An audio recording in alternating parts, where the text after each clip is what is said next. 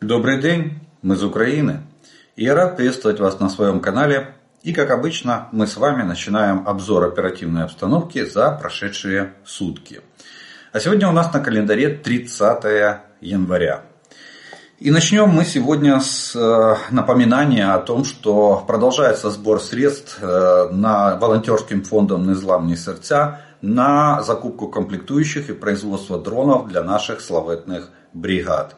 Война продолжается, к сожалению, величайшему враг э, никуда не делся, его, с ним надо бороться, его надо уничтожать, освобождать наши территории. И дроны сегодня несут на себе э, довольно, я бы сказал, ощутимую нагрузку по огневому поражению врага. И вот девиз дрона как патроны, их много не бывает, он сегодня актуален как никогда.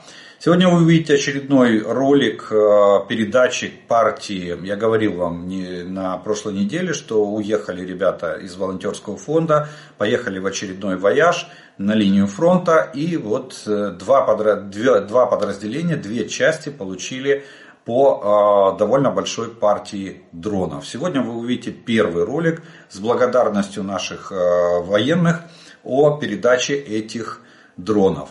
Ну а вас я, как обычно, по традиции приглашаю продолжить донатить, кто сколько может, для того, чтобы волонтеры могли своевременно закупить э, комплектующие, э, получить их и, собрав дроны, передать их нашим военным, нашим славетным бригадам.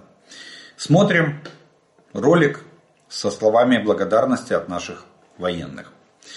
Вітаю, друзі! Дякуємо фонду Незламні серця та Олегу Жданову і його підписникам за чергову партію дронів, переданих на фронт 225-му батальйону. Дякуємо, будемо нищити русню разом. Слава Україні! Героям слава! Героям слава!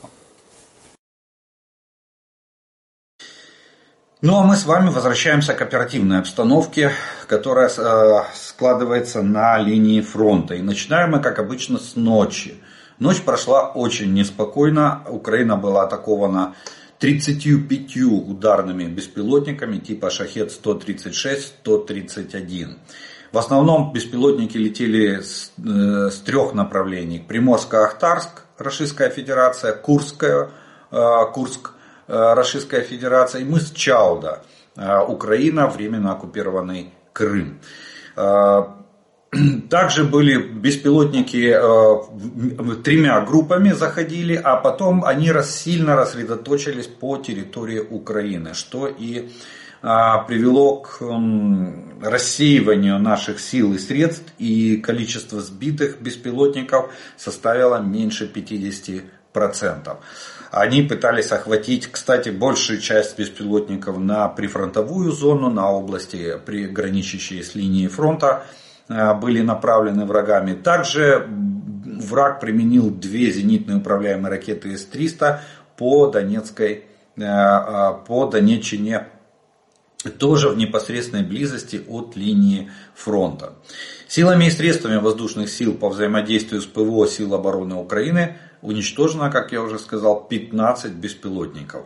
Эти беспилотники были уничтожены в пределах Николаевской, Сумской, Черкасской, Кировоградской, Днепропетровской, Харьковской, Херсонской и Киевской областей. Видите, какая география, они расползлись как тараканы, поэтому было довольно тяжело поймать и, и, и, и позбивать. Часть ударных БПЛА враг направил по прифронтовым территориям, пытаясь поразить инфраструктуру топливно-энергетического сектора, гражданские и военные объекты у линии фронта и государственной границы с Российской Федерацией. Ну, не дождетесь. Что-то попало, что-то не попало. На сегодняшний день топливно-энергетическая система, э, сектор э, продолжает работать. Где были повреждения, идут восстановительные работы. Пожары ликвидированы. По жертвам вопрос, э, информация уточняется. К отражению воздушного нападения прибыли привлечены авиация, зенитно-ракетные подразделения и мобильные огневые группы сил обороны Украины. За прошедшие сутки а, на линии фронта произошло порядка 70 боевых столкновений, то есть э, уровень или интенсивность боевых действий сохраняется примерно на одном и том же уровне. Враг нанес 10 ракетных ударов, зенитными управляемыми ракетами С-300 по гражданской инфраструктуре Мирнограда, Лысовки Донецкой области и Музыковки Херсонской области. Также противник нанес 114 авиационных ударов и совершил 99 обстрелов из реактивных систем залпового огня как по позициям наших войск, так и по населенным пунктам при фронтовой полосе. В результате рашистских террористических атак, к сожалению, есть погибшие и раненые среди гражданского населения, а также э, разрушение получила, получила жил, жилые дома, и, и э, школа и другая гражданская инфраструктура. Авиационные удары российских оккупантов э, наносились в основном в Сумской, Харьковской, Луганской, Донецкой, Запорожской и Херсонской областях. А вот под артиллерийский огонь вражеской артиллерии попало более 130 населенных пунктов в Черниговской, Сумской, Харьковской, Луганской, Донецкой, Запорожской, Днепропетровской, Херсонской и Николаевской областей. То есть, видите, полностью вся линия соприкосновения с расистами, как по государственной границе, так и по линии фронта. В зоне ответ... Далее пройдемся по зонам ответственности оперативно-стратегических групп войск. И первая у нас идет группа войск Север, Волынское Полесское направление. Тут оперативная обстановка остается без существенных изменений. Она стабильная и контролируемая. Но есть информация по э, перемещению техники и вооружения из Китая в Белоруссию. Об этом мы сегодня поговорим более подробно, но во, во второй части э, вот этого раздела. А пока идем дальше. Северское и Слобожанское направление. Тут противник сохраняет военное присутствие в приграничных районах, проводит активную э, диверсионно-разведывательную деятельность с попытками проникновения на нашу территорию и наращивает плотность минно-взрывных и инженерных сооружений на оборонительных линиях, которые они строят вдоль государственной границы. Мы проводим э, полностью зеркальные действия. Ну, за исключением мы не применяем авиацию, у нас нет такой возможности по территории Российской Федерации. Далее идет у нас с вами уже линия фронта, зона ответственности оперативно-стратегической группы войск Хортица. Купянское направление открывает эту зону ответственности. И тут подразделения сил обороны Украины а, в основном в районе Синьковки и восточнее Песчаного Харьковской области отразили 7 атак противника. Ни одна из атак не увенчалась успехом, линия фронта остается без изменений. А, стабилизационные э, э, мероприятия э, дали свои результаты, то есть продвижение российских войск купировано, и даже, ну, можно сказать, что Табаевка перешла, полностью перешла в серую зону. Там нет ни наших войск, ни войск противника. Все, что было вражеское, все в Табаевке уничтожено и выбито оттуда. Так как она географически она находится в низине, и окружена двумя грядами, грядами э, господствующих высот, на которых находятся наши войска. Я думаю, что генеральный штаб, скорее всего, принял решение, не имеет смысла возвращаться на то поле э, или в те руины, которые сегодня представляет собой этот населенный пункт. Поэтому мы контролируем эту местность. А, да, по на карте она обозначена как серая зона, вот, враг не может туда зайти. Все, кто был там, а, а, уничтожены. То есть враг понес довольно существенные потери. Вот, вот такая вот ситуация а, на, на, сложилась или сформирована благодаря усилиям и стабилизационным мероприятиям, проведенным силами обороны Украины. Далее у нас идет Лиманское направление. Здесь наши воины отражали атаки в районе Серебрянского лесничества Луганской области и населенного пункта Тернов. Донецкой области. Четырежды э, враг пытался атаковать наши позиции. Все четыре э, атаки были отбиты нашими войсками и враг, понеся потери, отступил. Линия фронта осталась без изменений. Бахмутское направление. Тут э, активность боевая тоже немного снизилась. Ну, мы, я вам говорю, что враг, скорее всего, накапливает резерв для а, дальнейших. Э, мы можем наблюдать в ближайшее время попытки возобновить активные наступательные действия на Бахмутском направлении. На пока, на сегодня, самая большая активность врага была вблизи Богдановки и Ивановского. И в, за, за прошедшие сутки было зафиксировано три атаки наших позиций, ни одна из которых не увенчалась успехом. Враг понес потери и отступил на исходные рубежи. Далее у нас идет зона ответственности оперативно-стратегической группы войск Таврия на Андреевском, Авдеевском направлении. А, тут ситуация остается а, очень тяжелой, потому что это одно из самых активных мест э, боевых действий. Здесь э, враг не оставляет попытки окружить наши войска в Авдеевке. Э, наши войска держат оборону возможности такой врагу не предоставляют. И в принципе, если вы посмотрите на карту, то, как я и говорил, противник, не имея другой возможности, э, вынужден, мы ставим условия, тут можно сказать, что даже в некотором, в некотором смысле мы навязываем инициативу, мы заставляем противника идти в лоб на, э, с южного северного флангов и в лоб на, Авдеев, на, на, на Авдеевку. То есть восточный фаз, восточный, э, восточный фронт э, Авдеевского оперативного направления самое активное место продвижения врага. Да, оно там есть, но это самый тяжелый способ, здесь самые большие потери несет противник.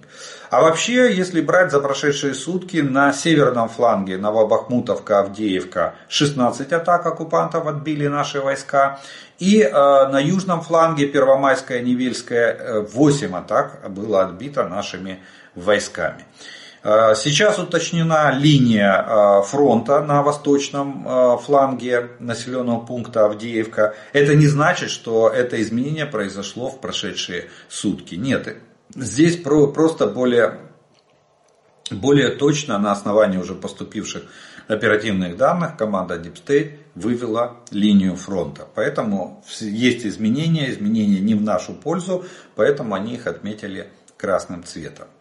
Далее у нас идет Марьянское направление, и здесь наши воины продолжают сдерживать атаки противника. В основном атаки там же продолжаются. Здесь не такое, я бы сказал, оно небольшое по фронту. А, и тут, э, в принципе, три. Вот Георгиевка, Победа и Новомихайловка. И противник э, мечется между этими тремя пунктами, пытаясь найти где-то слабое место в нашей обороне. Восемь раз пытался за прошедшие сутки. Ничего у врага не получилось. Линия фронта без изменений. Враг понес потери и отступил на исходные рубежи на Марьинском направлении. Далее у нас с вами идет шахтерское направление – Тут э, наоборот, враг предпринял э, хоть и две всего лишь попытки атаковать наши войска э, в районе Золотой Нивы, но и приютного, к сожалению, возле приютного противник имел частичный успех и сумел продвинуться на несколько сотен метров в глубину нашей обороны. Больше активности не проявлял. А дальше на остальном участке фронта были позиционные бои и обмен артиллерийскими ударами. На запорожском направлении здесь наши воины отбили две атаки противника, западнее Вербового и а, в районе Работиного. Больше враг активности не проявлял. Понеся потери, отступил. Линия фронта осталась на запорожском направлении без изменений. Ну и зона ответственности оперативно-стратегической группы войск Одесса на Херсонское направление. Здесь силы обороны продолжают э, удерживать позиции и отражать штурмы оккупантов на плацдармах на левом берегу реки Днепр Херсонской области. Восемь штурмов э, предпринял враг э, за, за прошедшие сутки, ни один из которых не увенчался успехом. Наоборот, неся огромные потери, противник отступил на исходные рубежи. Ну а правый берег э, продолжает страдать от обстрелов от Никополя до Херсона. Продолжаются обстрелы территории правого берега, которые приносят жертвы и разрушения, к сожалению, нашим, нашим гражданам и э, гражданской инфраструктуре, которая обеспечивает жизнедеятельность этих районов. Далее ситуация в Черном море. Она сегодня выглядит, на утро сегодняшнего дня, она выглядела таким образом. Пять вражеских кораблей находятся в открытом море, среди которых два носителя крылатых ракет «Калибр», общий залп которых может составить э, до 8 ракет. Э, пока, слава богу, ракетные удары враг не наносит. Э, тут либо идет подготовка к очередному нанесению ударов, либо э, решает технические проблемы с ракетами и их носителями. И э, два слова надо сказать о ситуации на оккупированных территориях, в частности в Бердянске из-за наплыва мобилизованных э, оккупантов, в основном родом из-за Уралья, в Бердянске остро стал вопрос э, распространения ВИЧ-инфекций, ВИЧ-инфицированных и, и СПИДа. Э, в Российской Федерации та же Кемеровская область лидирует как по бедности, так и в плане эпидемии. Эпидемии, там уже вот даже так вопрос рассматривается, этот самый, синдрома приобретенного иммунодефицита, то есть СПИДа.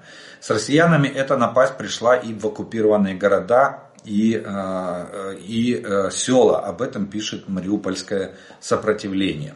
Э, вот такая, такая, такая ситуация, так что кто, кто еще не сталкивался, имейте в виду, что вот, это, вот эти россияне, которые прибывают из-за Уралья, они могут быть носителями ВИЧ инфекции. Далее, за прошедшие сутки э, авиация сил обороны Украины нанесла удары по 20 районам сосредоточения личного состава, вооружения и военной техники врага и по двум зенитно-ракетным комплексам врага. Ну, хорошо очень поработала наша авиация в прошедшие сутки. И да, там действительно э, хорошие потери мы нанесли э, врагу в этих районах сосредоточения. А вот подразделения ракетных войск и артиллерии нанесли удары по двум средствам противовоздушной обороны вражеским, четырем а, районам огневых позиций артиллерии а, и станции радиоэлектронной борьбы противника. Ориентировочные потери вражеские за прошедшие сутки составили в личном составе 960 оккупантов, в технике и вооружении в танках 10 единиц, в боевых бронированных машинах 29 единиц, в артиллерийских системах 31 единица, в средствах противовоздушной обороны 3 единицы, а, в самолетах Вчера вечером был на, на, в Луганской области, наши силы ПВО завалили Су-34. Это бомбардировщик фронтовой, который пытался наносить удары по, нашей, по нашим войскам. Так что еще а, в, авиации самолет одна единица Су-34, беспилотников оперативно-тактического уровня 35 единиц и автомобильной техники 42 единицы. Вот так, э, такие потери понес противник за прошедшие сутки. И такая, в общем, военная обстановка сложилась на всех оперативных направлениях и на линии фронта от Сватова до Олешек. Ну, а мы с вами э, поговорим, скажем, пару слов о военно-политической обстановке, которая складывается в Украине и вокруг нашей страны. Ну и разгорается скандал, очень интересный э, международный скандал. Дело в том, что Непал требует от Российской Федерации компенсации за погибших наемников на войне э, в Украине. Министр иностранных дел Непала рассказал изданию Associated Press, что на войну в Украине Россия завербовала более 200 непальцев. То есть две роты, полноценных роты непальцев воюют э, в составе вооруженных сил Российской Федерации. И не менее 14 из них уже погибли на фронте. А, также министр призвал Россию прекратить рекрутировать в свою армию непальских граждан. Кстати, они там провели довольно большие аресты, там очень много людей арестовано.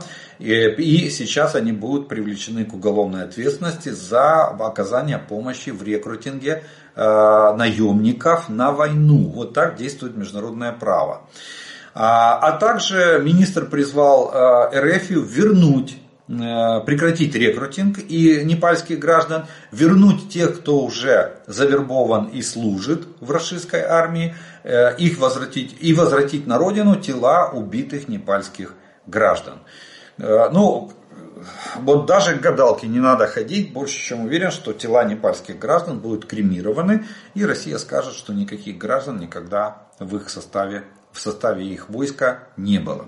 Кроме того, Непал еще не просто так. Непал требует от э, РФ денежной компенсации за использование их граждан э, без согласия государства. Это, кстати, вот ответ на вопрос, вот очень красноречивый, на мой взгляд, и показательный ответ на вопрос, почему мы говорим, что у нас воюют иностранные граждане в интернациональном легионе вооруженных сил Украины – а, а те, кто, э, и те, кто подписал контракт с вооруженными силами Украины. А те, кто подписал контракт с вооруженными силами РФ, это наемники. Вот именно поэтому, потому что нет согласия страны на отправку, на, на участие граждан этой страны в военных действиях на той или иной стороне. То есть Россия даже не собирается соблюдать международное право и спрашивать у властей Непала, а отпустят ли они своих граждан на войну РФ против Украины.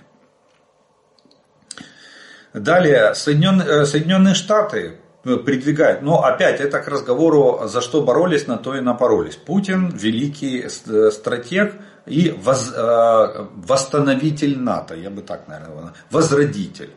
Благодаря усилиям Путина НАТО возрождается и становится на военные рейсы. Соединенные Штаты планируют разместить ядерное оружие в Великобритании чего уже не было а, впервые за 15 лет. То есть 15 лет назад они оттуда его убрали, а теперь они его собираются туда возвращать.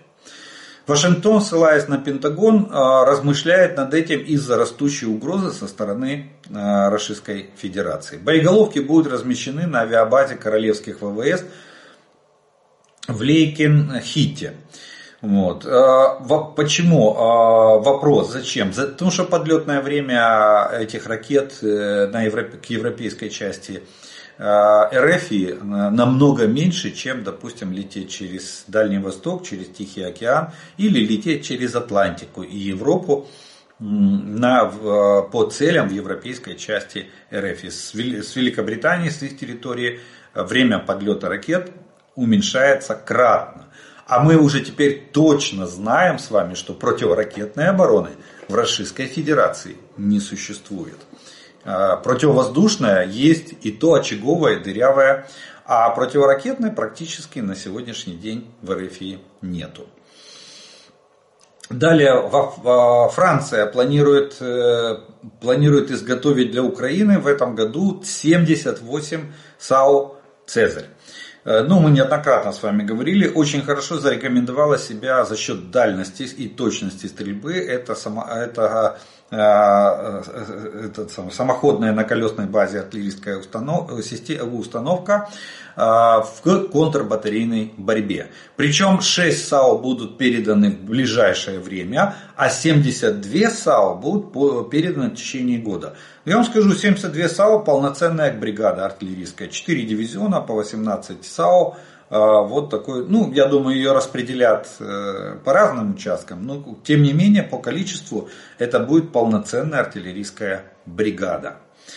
Далее э, Украина и Бельгия подписали меморандум о совместном производстве оружия.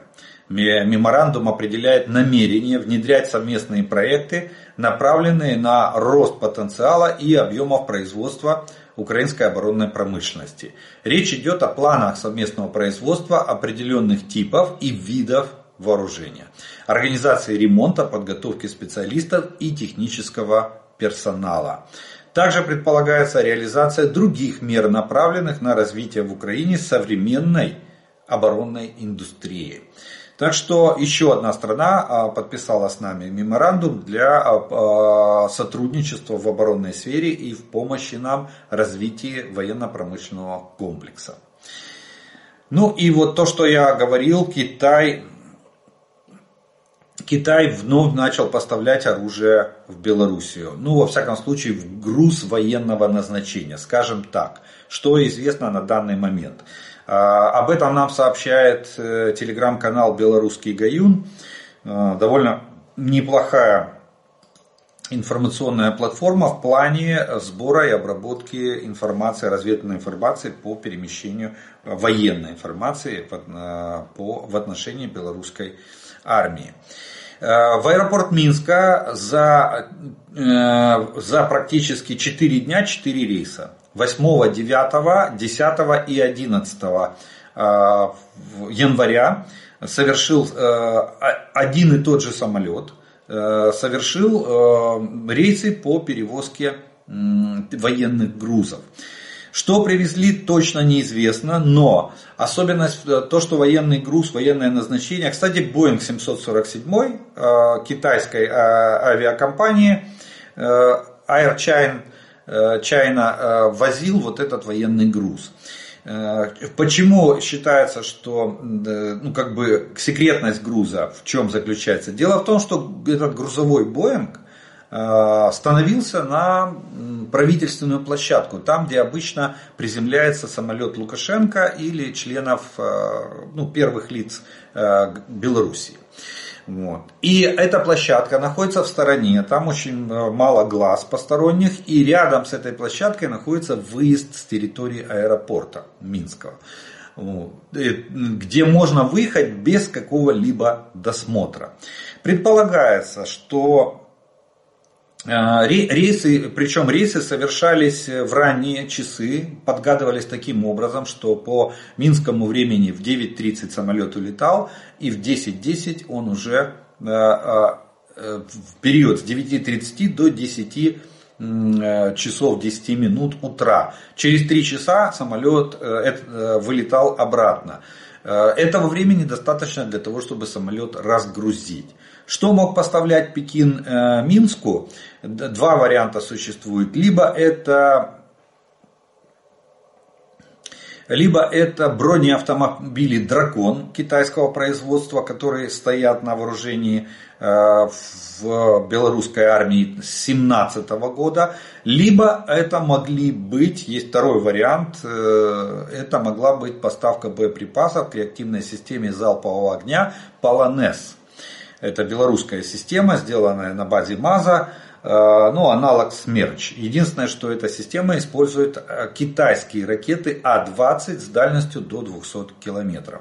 Один такой полноценный дивизион систем ПЛНС был продан в свое время Азербайджану до начала э, вот этой 44-дневной освободительной войны в, в Нагорном Карабахе. Ну, Карабахе.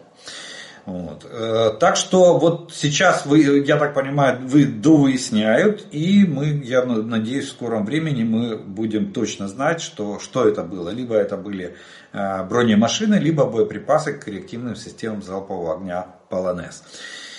К сожалению, и то, и другое может оказаться в руках российской армии. И этого, этого нельзя исключить или нельзя дать гарантию, что такого не произойдет. Зная, насколько э, Белоруссия сотрудничает с Российской Федерацией и э, учитывая тот факт, что буквально на днях состоялась встреча, там был э, встреча человека, похожего на Путина, и Лукашенко и Лукашенко. Кстати, они подписали еще один, там, э, подписали документ о создании информ, единого информ, э, информационного агентства союзного государства. То есть продолжается создание структуры, структур союзного государства между Белоруссией и Российской Федерацией. Лукашенко, мы об этом обсуждали с вами, Лукашенко там наговорил, как всегда, кучу политических заявлений, вот, про братские народы там и все, все остальное. Но это болтать не мешки ворочать.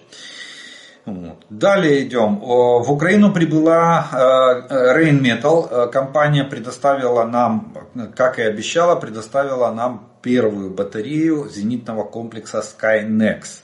Это последнее слово в тактическом, в, зенитно, в, ракет, в зенитно-ракетных комплексах тактического уровня. Дальность, э, дальность стрельбы 4 километра пушки. И э, эта пушка 35-миллиметровая, такая же, как на Гепарде пушка, ну будем так говорить. Это даже я бы, наверное, Skynex назвал как бы следующим поколением вот этих гепардов. Только гепард на базе А, а этот, леопарда первого танка, там танковая база и башня с двумя, э, с двумя пушками, спаренная пушка. Вот. А здесь э, пушка одиночная, то есть один ствол, но это комплекс. Э, в чем он отличается и чем он эм, хорош? Он хорош тем, что э, работает в комплексе, есть э, радар, есть пункт управления и есть, допустим, 4 пушки. Вот это одна батарея. И дальность действия радара 50 километров. Радар видит на 50 километров. Пушки, э, пушки э, имеют дальность поражения до 4 километров. Снаряды, снаряды этого, этого комплекса начинены вольфрамовыми шариками. И они срабатывают, неконтактное поражение цели происходит. Это очень эффективно для борьбы с дронами типа шахет и для борьбы с крылатыми ракетами. Для, и, соответственно, для прикрытия войск или объекта. Вот 4 километра дальность, радиус 4 километра, вот вам прикрытый объект уже одной, одной, пусковой, одной, э, одной пушкой.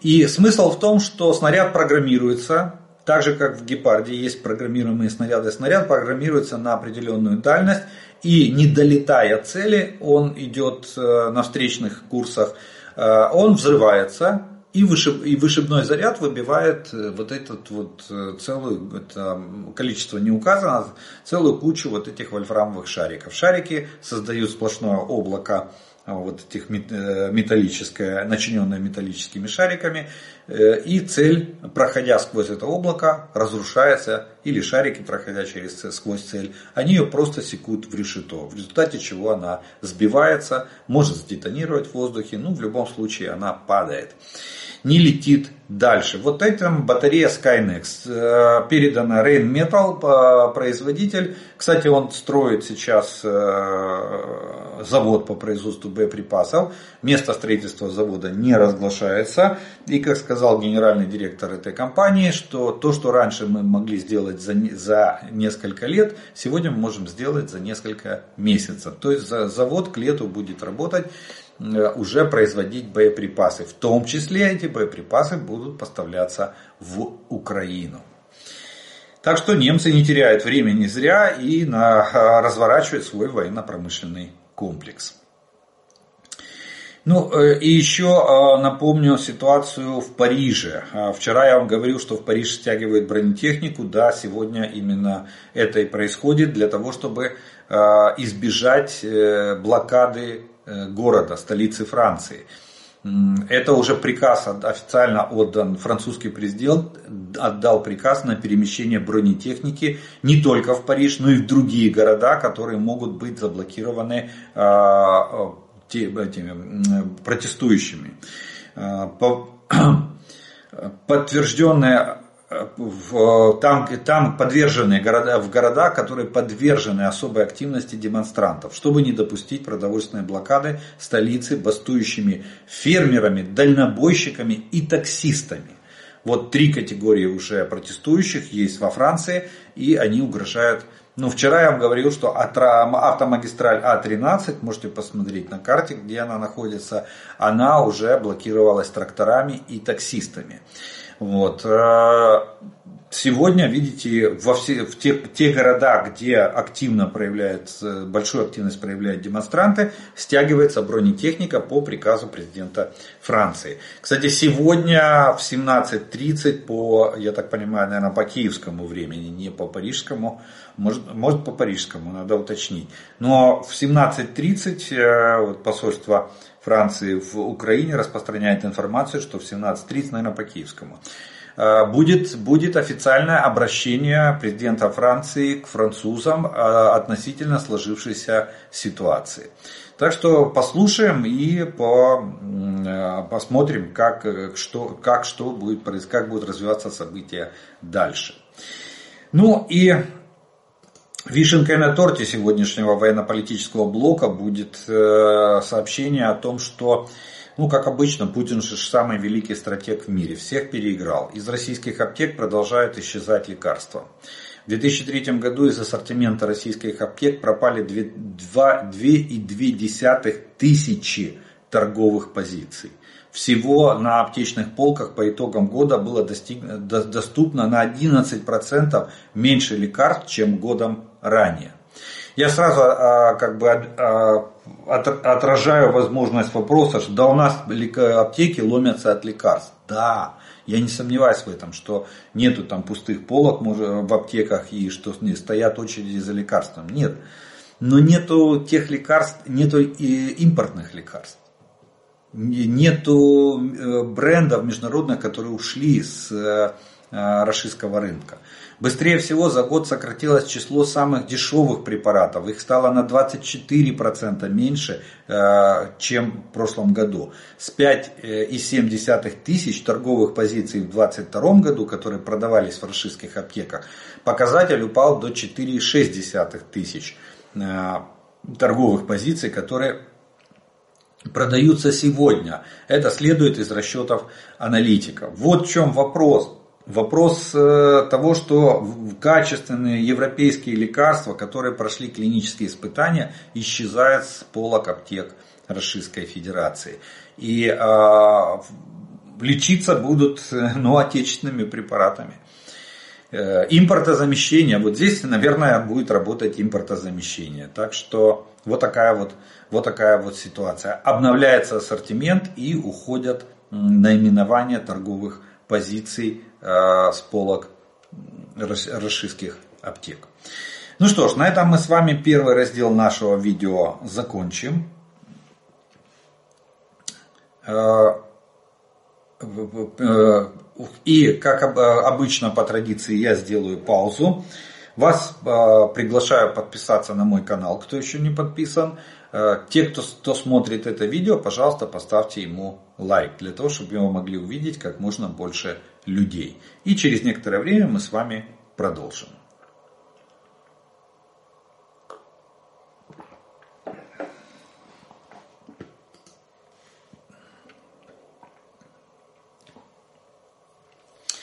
А продолжим мы с вами, э, как обычно по традиции, это ответом на те вопросы, которые вы задали в предыдущем видео. И первый вопрос сегодняшнего дня прозвучит следующий. Здравствуйте, подскажите, укрепляют ли восточные страны НАТО, Прибалтика, Польша свои границы по образу и подобию, как это делает Украина на своих северных границах? Да, конечно. Ну, кстати, вы можете это посмотреть, очень много роликов. Э, Польша сделала, сначала сделала 6 или 5 метровый э, сетчатый забор, который увенчался колючей проволокой, потом, а сейчас они наращивают технические средства контроля и оповещения за ситуацией на границы. То есть Польша полностью вот эту огромную границу с Белоруссией всю закрыла. Сейчас э, то же самое делается на, э, с Калининградской областью, то есть она полностью изолируется. Ну и страны Балтии то же самое. А вот именно там Эстония и Литва, которые граничат с э, Российской Федерацией, да, они устанавливают зубы дракона а, они, это бетонные надолбы, они, уста, они роют окопы, они ро, ставят ежи, колючие, заграждения из колючей проволоки, то есть противотанковые рвы, все в полном объеме. Россия закрывается, с восток... во всяком случае, западные границы России закрываются полностью железным занавесем. Если не из российской стороны, то, во всяком случае, из а, так самое, со стороны Европы. Кстати, Финляндия строит огромный забор. Норвегия уже построила забор с Российской Федерацией. Так что, да, они укрепляются, причем очень серьезно. И, ну, Финляндия, у них неплохая армия, Норвегии тоже. В принципе, надо отдать должное. Поэтому они пока справляются своими силами. Но Финляндия уже уже э, принимает решение о том, что дает добро на размещение иностранных войск на своей территории. В частности, американских войск. Они, они будут сейчас определять места для баз, для строительства баз и перемещения туда войск э, Соединенных Штатов в рамках НАТО и для э, размещения на территории Финляндии, допустим, элементов то тех же элементов ПРО, или будем так говорить, элементов вооружения коллективной системы безопасности НАТО. Вот так вот скажем. То же самое Польша и страны Балтии. Все то же самое. Все роют окопы, все укрепляются, все защищаются от такого скаженного сусіда.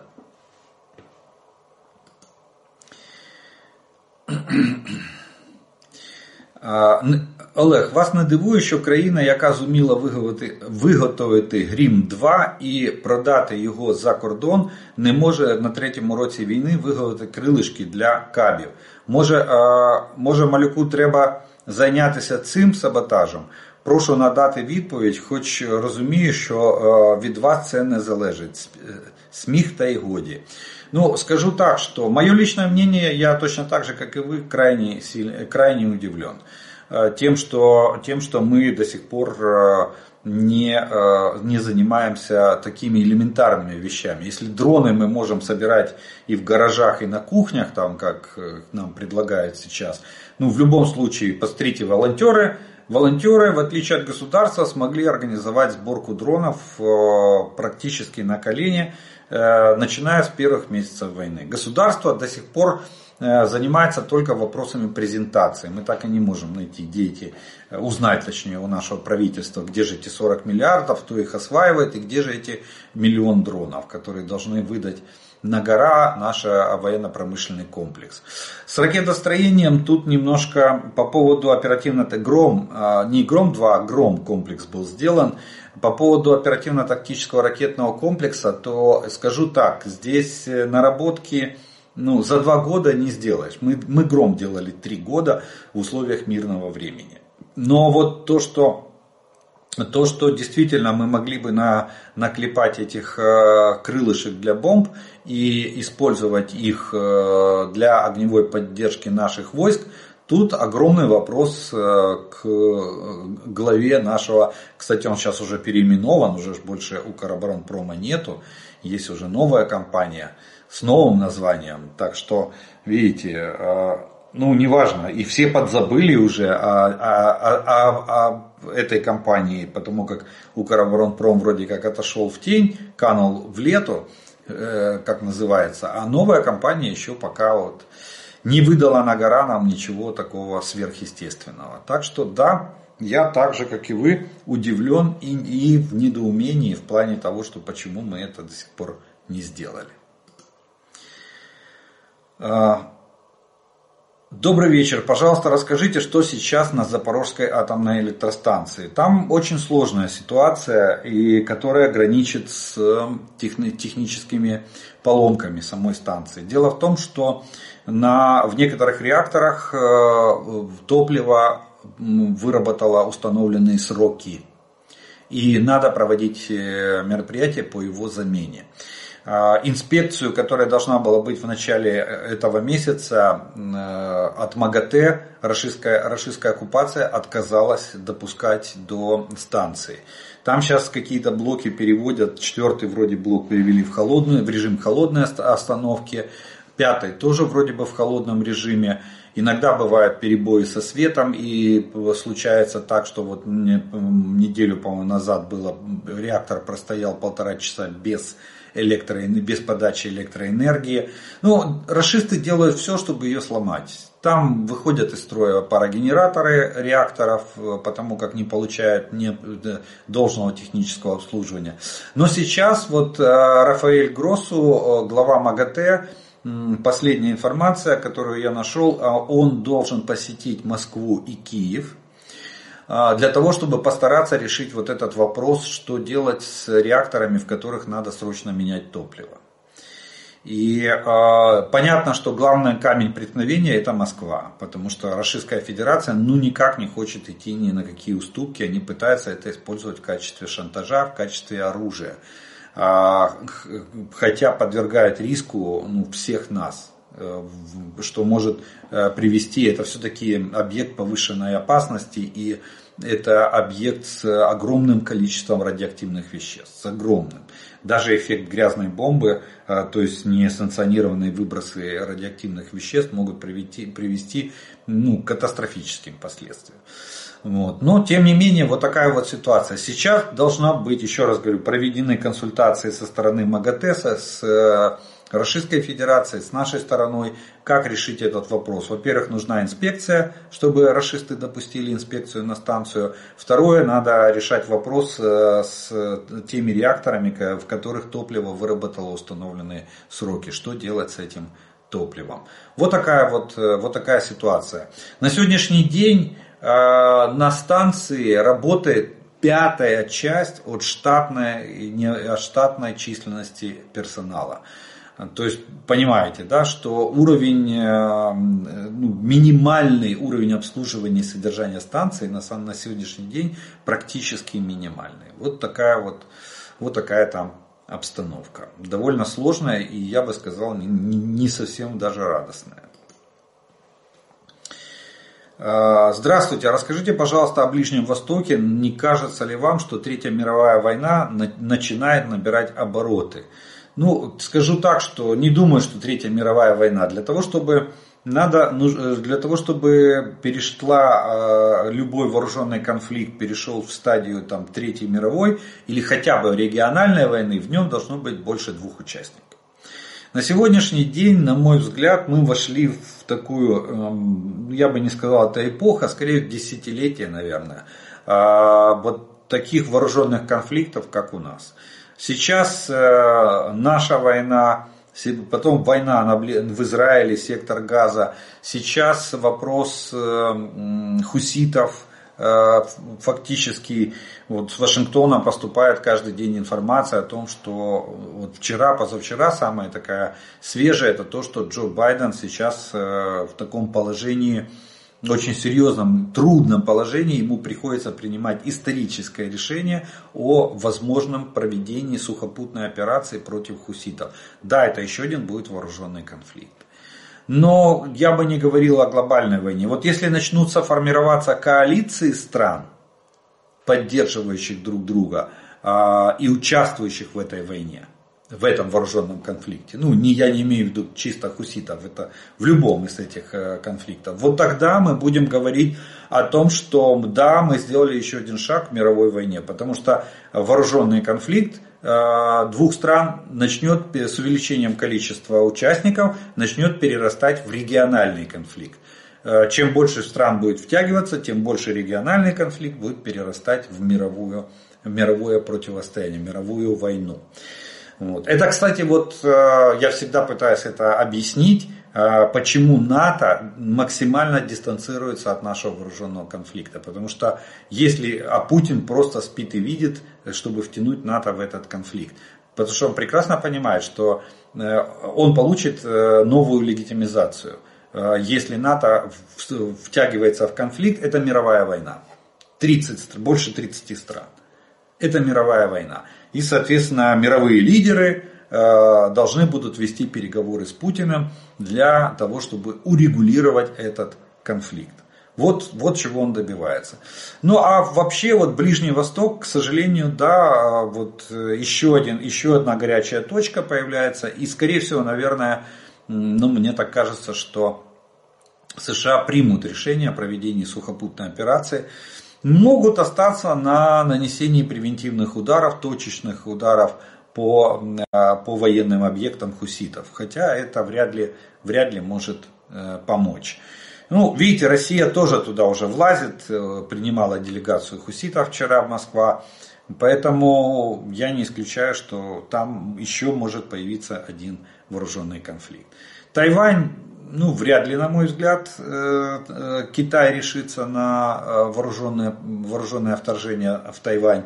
Кстати, скорее всего, Китай будет смотреть на РФ. Если РФ будет, будет успешно вести боевые действия в Украине, а сейчас там в Кремле Э, начали там типа почувствовали крылья за спиной, окрыляться, что у них успехи, что Запад не может справиться с военно-технической, коллективный Запад не может справиться с военно-технической поддержкой Украины, обеспечением нас оружием и боеприпасами, вот, они считают, что это их огромный успех. И они вот даже по одному шагу, по одному метру готовы продвигаться.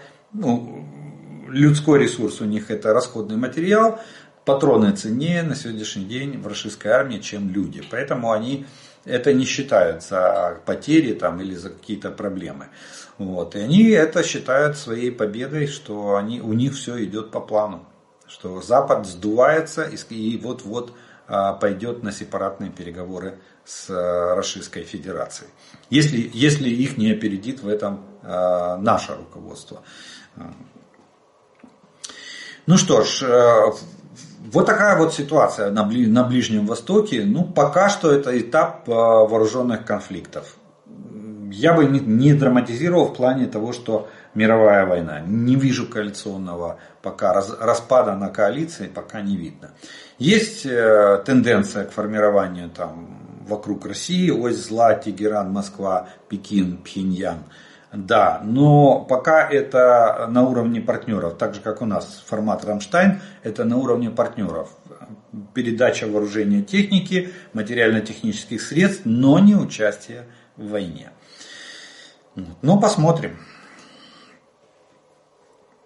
Как вы думаете, каким образом э, Трамп планирует войну, э, закончить войну РФ Российской Федерации против Украины за один день?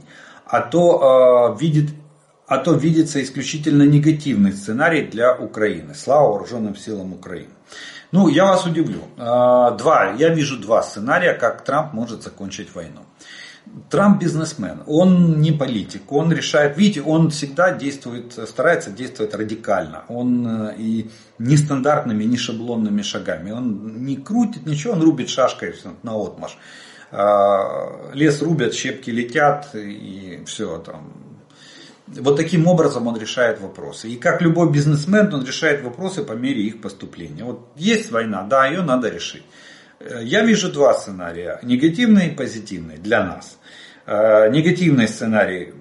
Трамп э, звонит Путину, они там общаются, договариваются о прекращении огня. И, и Трамп ставит нас перед фактом, что все, надо прекратить огонь. И вот как стоим, так и, и все, и война закончилась. Вот. И в этом случае нам будет крайне тяжело, если, они, если Путин согласится на вариант, что он получает все, что он завоевал, и война на этом останавливается. В принципе, он на такой вариант согласен на сегодняшний день.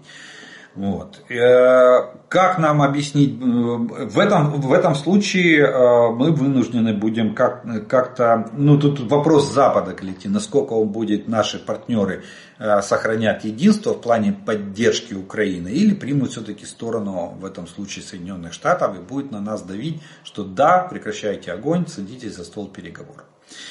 Вот.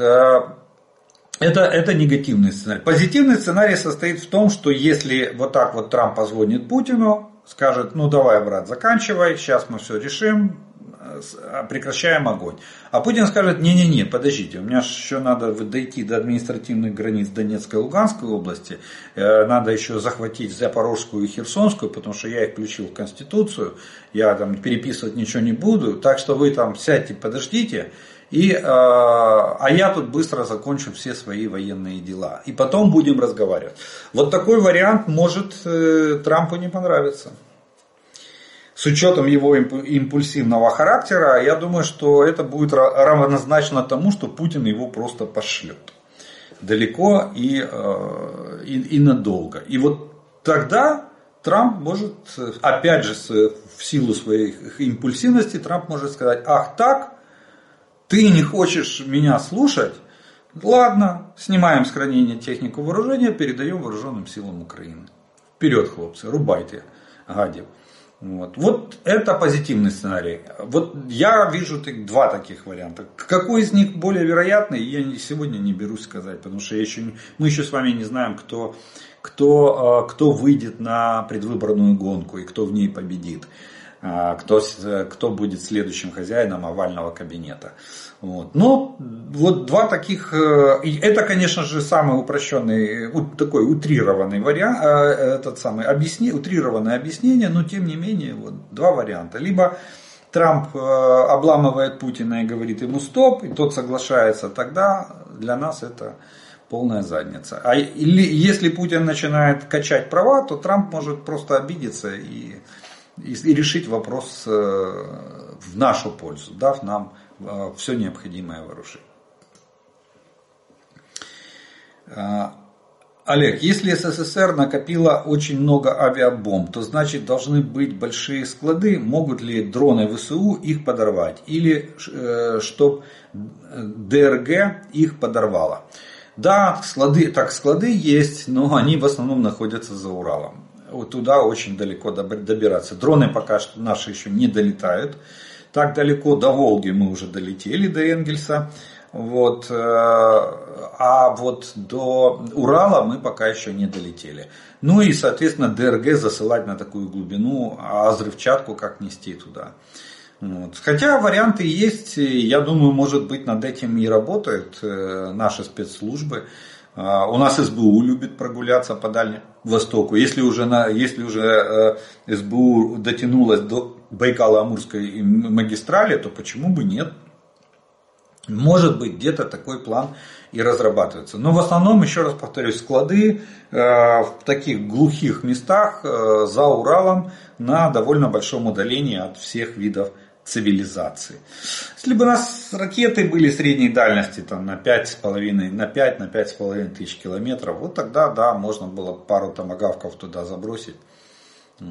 И, ну, томагав, правда, намного меньше летит, это я так просто к слову пришлось. Прошу вас, э, очень прошу вас дать четкий и ясный ответ на вопрос, когда и кем была проведена демаркация границ между Украиной и Россией. Россияне апеллируют тем, что мы провели э, демаркацию в 2014 году в одностороннем порядке. В Гугле есть данные по демаркации, что демаркация была в 2003 году и подписана Кучмой и Путиным. Вместе, э, внесите, пожалуйста, ясность в этот вопрос. Неужели мы и в этом вопросе э, очень важном для страны лоханулись? Извините за это выражение. Очень важно знать правду. Так э, правда в том, что в 2003 году официально признанная на международном уровне всеми организациями и инстанциями, в том числе и Российской Федерации. Демаркация государственных границ между Украиной и Россией была закончена Э, в 2003 году и подписано обоими президентами. Тогда Путин уже был и Кучма. И вот эти документы находятся в Организации Объединенных Наций. Всем, во всем мире признаны границы Украины в границах 91 года. Единственная из э, бывших советских республик, Армения, не признала, до сих пор не признала э, демаркацию границы в, 90, в Э, в границах 91 года. Точнее, не признала демаркационную линию в границах 91 года. У нас, кстати, когда, когда был Тузловский кризис, это уже это была попытка изменить, изменить э, демаркацию границы. Ну, как видите, мы теперь уже знаем, что Тузловскую косу, когда они, Тузловский кризис, когда был, они насыпали эту дамбу для опор э, Керченского моста. Вот. Э, уже тогда были планы. Но тем не менее, официально, то, что Россия провела в одностороннем порядке, это их личное дело, и это абсолютно внутреннее дело. Они эти документы 2014 года, свои, свои документы, они не подавали никуда, даже в ООН они не представили, даже они их не обнародовали на международной арене, эту демаркацию, что это новые границы. Они у себя там в Конституцию записали и сказали, вот они сейчас четыре области наши включили, сейчас они скажут, что мы провели в одностороннем одностороннем порядке. Это никем в мире не признано. Поэтому это является незаконным актом, а, незаконной аннексией территории. А сегодня это вооруженный захват, это оккупация, потому что она производится с помощью вооруженных сил Российской Федерации. Они воюют здесь, а, они применяются по, по своему, как, бы, как, как силовая структура государства, а не какая-то частная лавочка. То, что они там назвали СВО, опять же, это для внутреннего потребления. На самом деле, то, что происходит в Украине, это вооруженный конфликт э, с целью захвата со стороны э, развязанной Российской Федерации, с целью захвата нашего государства, нашей территории и ликвидации нашего государства. Так что официальная демаркация 2003 год, подписанная пред двумя президентами России и Украины и признанная во всем мире. Вчера вы говорили, что Запад не спешит э, выдавать Украине боеприпасы из собственных запасов, поскольку опасается прямого боевого столкновения с Российской Федерацией. А у меня вопрос, чем, чем России нападать на Запад? Они Авдеевку уже три месяца взять не могут. О каком прямом столкновении со странами э, Запада вообще может идти речь? Ближайшие 3-5 лет не сможет воевать с, э, Западом. Значит, Западу можно выдавать боеприпасы Украине из своих запасов. Ну, тут э, немножко мешается политика и, э, и война. Э, вот, вот в чем вопрос. Как политики говорят, война настолько сложное и тонкое дело, что ни в коем случае нельзя доверять военным. А военные говорят наоборот. Э, так вот, э, ситуация в том, что западным странам сегодня для того, чтобы обеспечить на перспективу свою защиту от Российской Федерации, они тоже понимают, что завтра никто воевать не будет. Но если они сегодня не будут об этом говорить, они не смогут сформировать общественное мнение. Э, им надо сейчас пересматривать бюджеты, им надо сейчас э, вносить правки в сторону увеличения военных расходов. Надо запускать военно-промышленный комплекс. Естественно, это ударит по уровню жизни и по социальным программам для населения.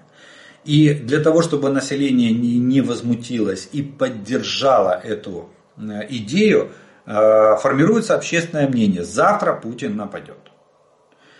Соответственно, население призывает готовиться к войне. Там в Британии говорят, идите покупайте фонарики, батарейки, набирайте запасы воды, э, запасы продовольствия, все это складывайте, формируйте там тревожные чемоданы и все, все остальное. Естественно, население понимает, что ага, есть военная угроза. От кого? От Российской Федерации. Э, и тут выходит правительство и говорит, что вы же понимаете, угроза, видите, вы готовитесь к этому. Надо увеличить военные расходы. Увеличиваются военные расходы, население с этим соглашается, э, начинает развиваться военно-промышленный комплекс, и вот тогда они говорят, что смотрите, мы уже сейчас все развернули, можем, выпускаем много техники вооружения, можем частично помочь Украине.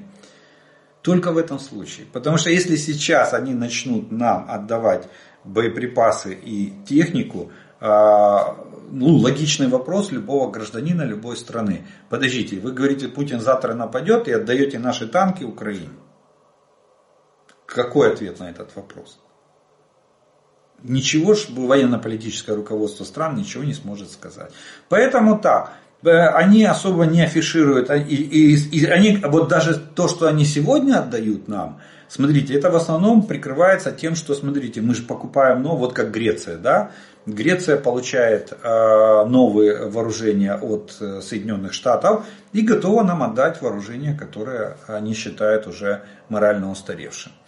То же самое там другие страны, допустим, боеприпасы. Сейчас НАТО закупает на миллиард двести миллионов долларов э, боеприпасов.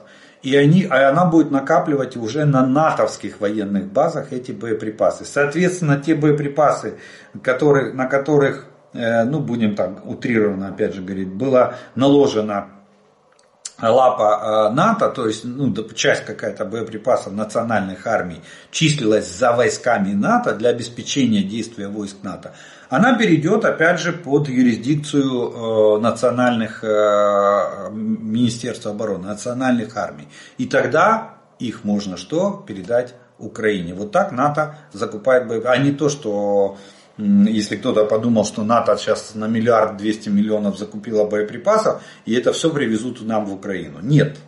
Прямого, прямой поддержки, военно-технической поддержки от НАТО у нас э, не будет никогда. Ну, для того, чтобы не считать НАТО участником этой, этого вооруженного противостояния. Именно вот поэтому и ведутся разговоры. Поэтому политики вот так э, строят свою, ну это мое, мое э, субъективное мнение, но я так вижу ситуацию, что они строят вот так вот конфигурацию поставок вооружений. Не могут они сказать, что завтра война с Путиным, чтобы увеличить военный э, запас и при этом начать активную передачу нам вооружений и боеприпасов. Мы тут, скажу так, для нас это, конечно же, э, очень нехорошая ситуация, нехорошая тенденция, э, которая, которая может повлиять на ход боевых действий. И сейчас она уже влияет на ход боевых действий тем, что у нас с боеприпасами есть лимиты.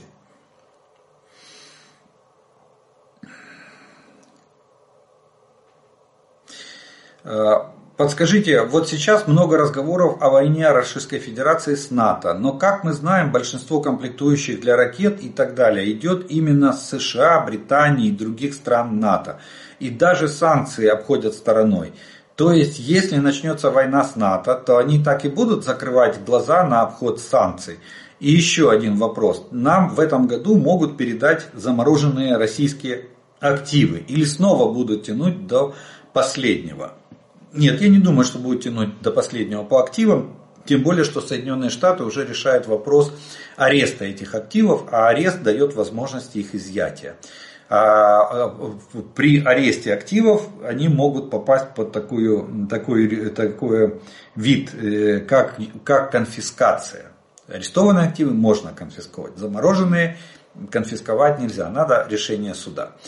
Суд решает арестовать и, соответственно, дает согласие на конфискацию. Вот так вот выглядит. Поэтому я думаю, что с активами да, а Европа она подтянется за Штатом. Если Штаты сейчас разработают механизм, как это сделать, то же самое будет в Европе. И скорее всего вариант, если Белый дом, не, если э, да, не пробьет сегодня вот этот э, проект помощи, законопроект о финансовой обеспечении военно-технической помощи Украине, Израилю и Тайваню, я думаю, что именно такой вариант, для нас во всяком случае, именно такой вариант Соединенные Штаты и применят. 100 миллиардов конфисковать и, э, точнее арестовать и конфисковать, то нам, нам хватит не на один год войны можем воевать спокойно, они будут финансировать из этих, э, этих, из этих запасов, из, этих, из расчета этих средств. Ну и, соответственно, Европа, где еще 200 миллиардов находится, сделает примерно примерно то же самое. Что касается комплектующих, то тут вопрос, ну, тут своя рубашка ближе к телу. Так что я думаю, именно здесь западные страны, конечно же, применят все силы приложат и будут душить собственные компании в плане того, чтобы, не дай бог, комплектующие не попадали э, туда, куда они сегодня попадают, по серым и черным схемам. Тут, э, к сожалению, они здесь, э, на мой взгляд, проявят большую, э, большую прыть в плане закрытия вот этих всех каналов поставок. Вот. Хотя это э, может ударить по их экономикам, потому что все равно они получают в виде налогов прибыль с этих, с этих даже серых поставок. Они идут там через третьи, четвертые руки по завышенной цене. Вот. И, соответственно, фирмы, которые их производят, они платят налоги в тех странах, где они зарегистрированы. Тут римский вариант, деньги не пахнут. Но думаю, что когда коснется их собственных интересов, то тогда политика будет очень жесткая, особенно в отношении бизнесменов. Вплоть до национализации бизнеса. Вот такой э, вопрос. Скажите, если гильза артиллерийского снаряда не вылетает э, из орудия, к примеру, 122 или 152 калибр, это большая проблема для артиллеристов? Спасибо за ответ. Да, это огромная проблема. Называется закус гильзы. Когда открывается затвор, а гильза не выбрасывается из ствола. Обычно такое происходит, э, когда, э, когда выстрел очень плохо подготовлен к стрельбе. То есть не очищена консервационная смазка. И особенно, когда остаются кусочки бумаги, э, упаковочной бумаги на самой гильзе. Скажу так, отодрать эту консервационную смазку вместе с этой бумагой, это огромная проблема. Мы скрипки делали специально, там из, э, э, рубили из жести для того, чтобы соскрябывать с гильз эту бумагу. Но когда идет стрельба, интенсивная стрельба, происходит примерно так. Разогретый ствол, то есть когда он максимально расширился, при интенсивной стрельбе. Разогретый ствол, недочищенная гильза с куском вот этой бумаги, там, по-моему, применяется ингибиторная бумага, такая водостойкая, вместе с консервационной смазкой загоняется в ствол, выстрел, и все, гильза прикипает вот э, этой бумагой, она сгорает там, и она прикипает к стенкам зарядной камеры. Есть специальный ключ, называется экстрактор, которым эту гильзу вынимают. Э, из, э, из, из зарядной камеры. Но это э, проблема. Особенно эта проблема большая в самоходных артиллерийских установках. Там, где нет места, чтобы подлезть, ну, менее удобное, будем так сказать, место и мало пространства, чтобы подлезть к казеннику и применить этот экстрактор для выбивания гильзы из зарядной камеры.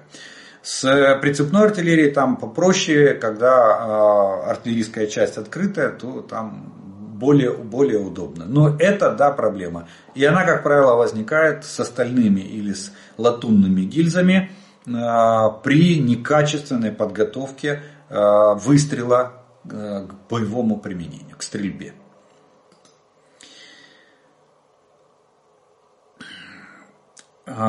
До цих пір піднімається питання про реактивні шахеди, але заважаючи на, зважаючи на ціни реактивних двигунів на AliExpress, то вони дорожчі в 4-8 разів разів за двоциліндровий. Плюс посилення конструкції для стійкості до до лобового спротиву. Питання, чи готові окупанти платити за шахеди приблизно у 5 разів більше, якщо вони летять на ту саму відстань, а тепловий слід стає більш видимий для ПЗРК. Ну, во-первых, они летят на меньшее расстояние, причем расстояние меньше примерно в три раза. Если мы говорим, что шахет 136 летит на 1000 километров, то шахет 238 реактивный летит всего-навсего на 300 километров. Э, с реактивным двигателем, потому как реактивный двигатель требует топлива намного больше. И летит он, да, со скоростью порядка 500 км в час. Скажу так, что э, для Российской Федерации вопрос цены не стоит сегодня. Они готовы покупать вооружение за любую цену. Если э, эти шахеды будут эффективно преодолевать нашу систему ПВО, то поверьте, они заплатят любую цену для того, чтобы эти шахеды получить. Они сегодня серых, в серых и черных схемах они платят сумасшедшие деньги на закупку вооружения и комплектующих для вооружения и боеприпасов, которые они производят а, или пытаются производить у себя, у себя в стране. Так что здесь я бы вопрос цены вообще не поднимал для Российской Федерации. А, если это, если это, если они сочтут, генеральный штаб скажет, что да, на эти шахиды нам нужны, они полезны, они, они эффективны. Поверьте, правительство РФ будет закупать за любые деньги. А вот насчет э, эффективности, еще раз скажу, 238 шахед реактивный, на реактивной тяге, который демонстрировала э, Иран, демонстрировал, у него предположительная дальность 300 километров. Предположительная. На сегодняшний день нет точных характеристик этого шахеда. Вот. Но скорость 500, там 500-550 км в час.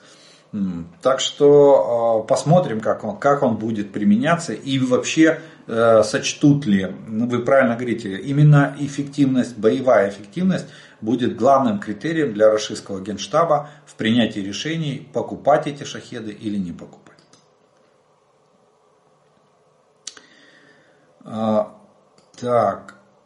Как думаете, может для предотвращения проникновения на территорию Украины со стороны северной границы нужно перебросить погранотряды, которые охраняют западную границу? Судя по отчетам погранслужбы, они успешно с помощью различных средств обнаружения, в том числе дронов с приборами, ночного видения задерживают так называемых ухилянтив. Возможно, это поможет в борьбе с ДРГ на северной границе. Ну, я не думаю, что если бы это было целесообразно, это бы уже давно сделали. На мой взгляд, просто северная и северо-восточная часть границы государственной охраняется э, точно такими же способами. Тоже пограничники, есть там войска территориальные, еще даже больше. Кроме пограничников еще есть войска территориальной обороны, есть силы, которые входят в силы обороны Украины, есть вооруженные силы Украины. Так что тут наоборот, тут комплект даже больше. И поверьте, дроны летают точно так же и а, применяются в полном объеме для поимки и предотвращения захода ДРГ на нашу территорию. К сожалению, нельзя а, К сожалению, нельзя как бы 100% вот разместить, чтобы дроны висели круглосуточно над каждым квадратным метром, чтобы не заметить. Кстати, сегодня Российская Федерация начала выпуск, уже появились на фронте вот плащи-невидимки, которые позволяют укрыться от тепловизоров. Когда солдат накрывается этим плащом, его тепловизор не видит плащ-накидкой. Вот. Так что, видите, опять э, проблема. Тут даже дрон с тепловизором не спасет. Тут надо совсем другие средства а, искать какие-то средства противодействия вот этим на теплоизолирующим Э, накидкам. Но я, я так думаю, что 100% система охраны границы с, на севере и на северо-востоке у нас намного сильнее и намного мощнее, чем охрана границы на западе. На западе это контрабанда и нелегалы. Вот те, кто пытается нелегально ее пересечь. Это две, две большущие проблемы, которые, я, насколько я понимаю, более-менее успешно, особенно с нелегалами, решает наша пограни... государственная пограничная служба. Что касается границы на севере и на северо-востоке, здесь я уже перечислил. ТРО, ВСУ, спецслужбы и пограничники э, все вместе э, несут службу и всеми силами и средствами пытаются э, обеспечить непроникновенность через нашу государственную границу. Ну что ж, мы на этом с вами второй раздел нашего видео закончим. Ответы на вопросы. И у нас остается третий раздел. Это комментарии, приветствия и пожелания, которые вы прислали к предыдущим видео. Первый комментарий сегодняшнего дня прозвучит следующий. Украине приходится бороться с врагом не только жестоким, но и подлым. Используя недостойные методы ведения войны, всячески изворачиваясь, обвиняя другую сторону в том, в чем сама виновата, бессмысленно уничтожая, э, уничтожая и свой собственный народ, Россия, еще может вести войну, но на пределе своих возможностей. Ведь не только своя страна работает на войну, но, и, но она обманом использует и другие запрещенные ресурсы, в том числе и из Европы, и Америки. И это во времена глобального интернета, когда все все фиксируется. Просто не понять, как это все возможно, когда обман становится нормой жизни. А, а кто это вам ввел цензуру и кормит нас, э, а кто это там ввел цензуру и кормит нас переможным киселем на телемарафонах? Из какой это э, стати депутаты и пан Атаман объявили себя бессменными до победного конца. Конституция им это не позволяет, а мы народ с этим не согласны. Мы ведем мы ведь воюем не просто за государство, а за государство, построенное на демократических началах. За другое мы воевать не будем. Так что война войной, а ротация высокопосадовников по расписанию. И, и все э, эксы автоматом идут на фронт. Вас там заждались, родные. Чому не показують фінал розслідувань корупційних схем? Чому нема репортажів процесів конфіскації майна? Відео підтверджень зміст позбавлення волі, де сидять корупціонери. Багато кореспондентів дають репортажі з передової, а про реальну боротьбу з корупцією майже нема. Бо це небезпечніше, ніж побудувати, побувати на фронті. Мабуть, цієї боротьби нема, бо тільки чую вручення підозр або внесення застав. Я вже не вірю в цю боротьбу з корупцією, яку оголошував президент. Пане Олеже, може ви бачите чи щось знаєте про цю боротьбу? Ну, так же, так же, как и вы, к сожалению. То, что есть, то, то публікується, то і знаю. Героям України слава! Перемога буде за Україною. Філадельфія. Какие же все вокруг э, РФ злые, в кавычках, соседи. Все обижают бедную, белую пушистую, расистку тоже в кавычках, белую пушистую, расистскую сиротку, Касю, а, посягая на ее невинность а, развязав войну в центре Европы. Теперь недоумевают, почему же всем не нравится поведение РФ и постоянно исходящая от нее угрозы. Э, пан полковник, за французские бомбы AASM э, Hammer не совсем так. В дополнение к крыльям и системе наведения пассивной GPS и активной лазер, э, лазерной инфракрасной, эти бомбы имеют небольшой двигатель разгона, твердотопливный ракетный движок. За счет этой э, мини-ракете в хвосте эта байда не только летает дальше, но может запускаться с небольшой высоты, практически на бреющем полете, а не только с 10-километровой. Э, как пассивные крылатые. Точность тоже выше, чем у чисто планирующей бомбы. Слава Украине. Ну, спасибо за уточнение. Я думаю, канализационные трубы дали опыт, э, какой надо, надо изучить местность, чтобы понимать лазейки, как проникает враг на нашей территории. И на Сумщине, и со стороны Белоруссии тоже надо изучать местность, хоть и болото.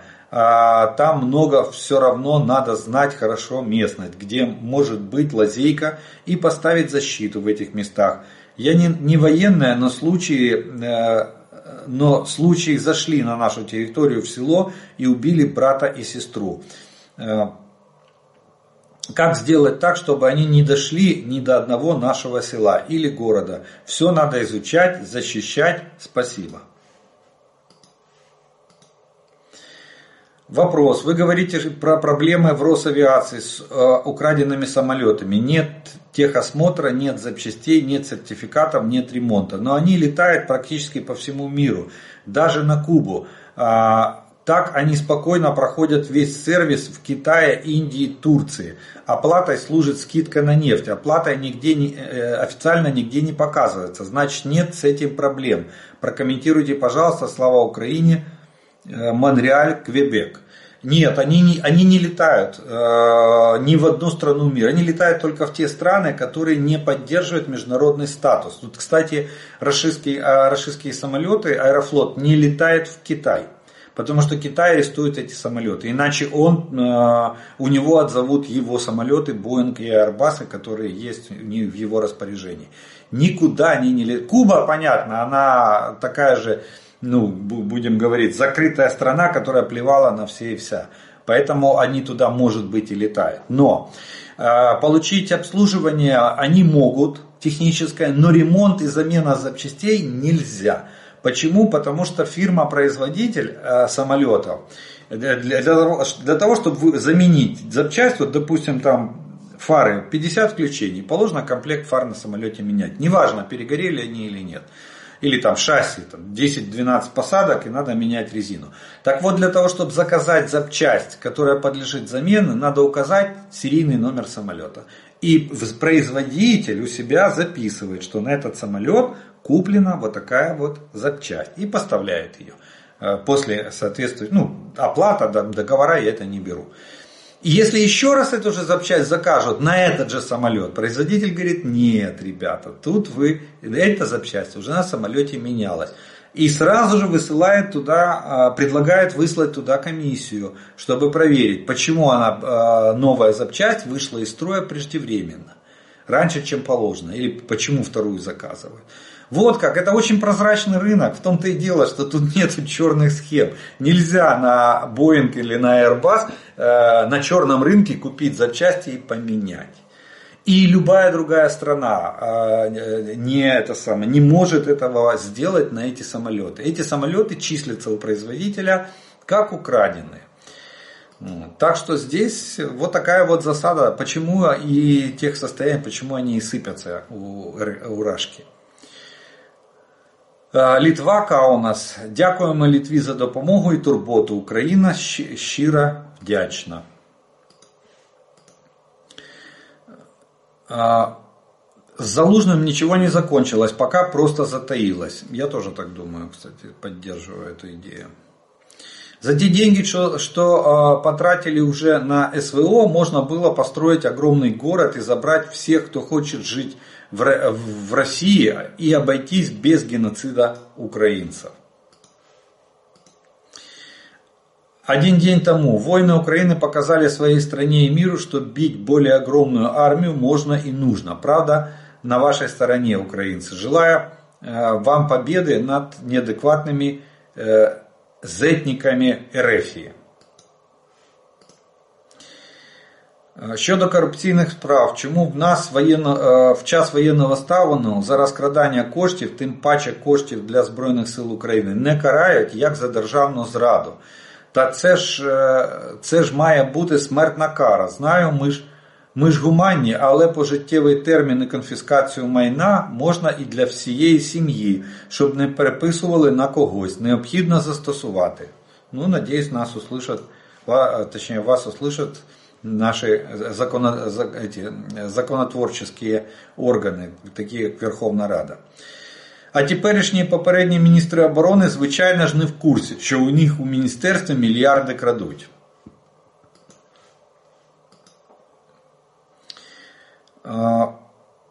Отставка Залужного, акт первый, версия журналистов, зеркало недели пишет. о себе, от себя скажу, что они там очень крутые и их источники почти всегда точны. Итак, что же по их мнению прошлым вечером произошло? Президент Зеленский лично встретился с Залужным и предложил ему покинуть должность главы вооруженных сил Украины. Залужный ответил, что это право верховного главнокомандующего решать, с кем ему работать. Типа сам не пойду, рапорт писать не буду, выгоняй со скандалом. Сам генерал не писал рапорт об отставке и не собирается этого делать. Залужному предложили стать помощником или советником. Он подал это предложение, послал это предложение в пешее путешествие.